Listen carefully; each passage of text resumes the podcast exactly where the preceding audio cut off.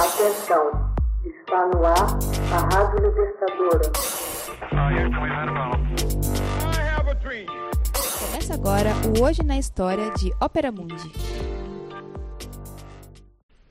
1913 Harry Burley inventa o aço inoxidável.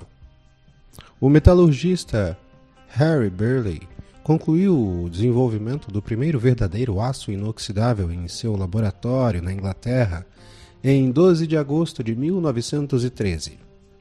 Esse novo aço, à base de ferro contendo cromo e níquel, resistia aos ataques químicos. Seria utilizado em numerosos campos, notadamente nos usuais faqueiros inox. Somente em 1911 pesquisadores alemães descobriram a necessidade da adição ao ferro de um mínimo de cromo e a correlação entre o cromo e a resistência à corrosão. Verificando que havia um significativo aumento de resistência quando pelo menos 10,5% de cromo estava presente. Harry Burley, nascido em Sheffield em 1871, foi nomeado pesquisador-chefe dos laboratórios Brown-Furt em 1908.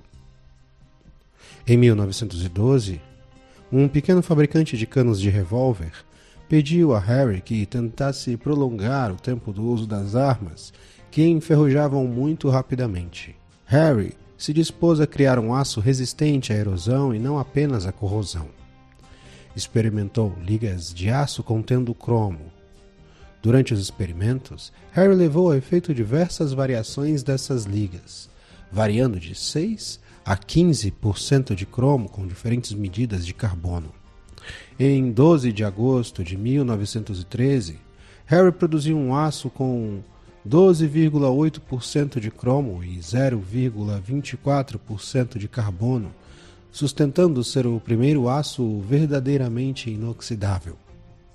As circunstâncias em que Harry descobriu esse aço estão cercadas de mitos. Um conto encantado relata que ele teria jogado o aço no lixo, apenas para notar mais tarde se o aço não enferrujou mais do que os seus homólogos. Outros relatos mais plausíveis informam que foi necessário para Harry causticar o aço com ácido nítrico e examiná-lo com microscópio a fim de analisar seu potencial a ataques químicos. Harry descobriu que seu novo aço resistia a esses ataques químicos, procedendo a testes com outros agentes, inclusive suco de limão e vinagre. Ficou pasmado ao descobrir que suas ligas tinham ainda maior resistência, identificando imediatamente o potencial desse aço para a indústria de cutelaria.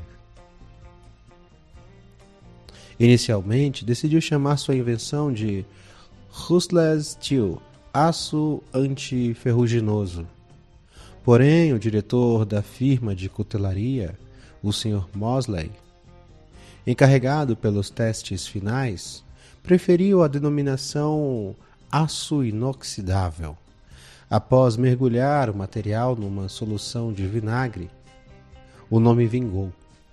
Foi assim que Harry Burley descobriu o aço inoxidável.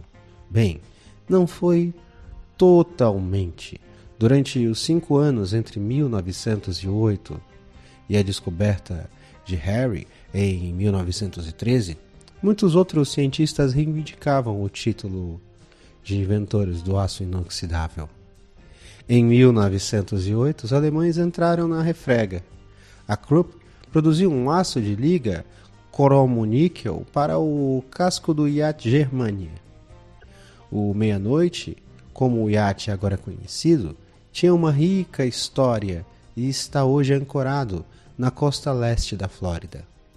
Não contente que a Europa monopolizasse a glória, o metalurgista estadunidense Elwood Haynes, depois de ficar irritado com seu barbeador enferrujado, pôs-se a campo para desenvolver um aço resistente à corrosão, o que supostamente conseguiu durante o ano de 1911. Finalmente, Um artigo recentemente descoberto, publicado numa revista de caça e pesca sueca, no ano de 1913, menciona um aço usado para canos de revólver que parecia semelhar-se ao aço inoxidável. Embora isso não possa passar de especulação, os suecos reivindicam que, de fato, foram eles os responsáveis pela primeira aplicação prática para o aço inoxidável. A despeito de haver muito mistério e especulação acerca da descoberta desse maravilhoso metal, não resta dúvida que, sem os esforços combinados dos cientistas e metalurgistas mencionados, não teríamos tão rico e versátil metal na ponta de nossas mãos. Hoje na História, uma produção de Ópera Mundi baseada na obra de Max Altman com locução de José Igor e edição de Laila Manuelli. Você já fez uma assinatura solidária de Ópera Mundi? Fortaleça a imprensa independente. Acesse www.operamundi.com.br/apoio.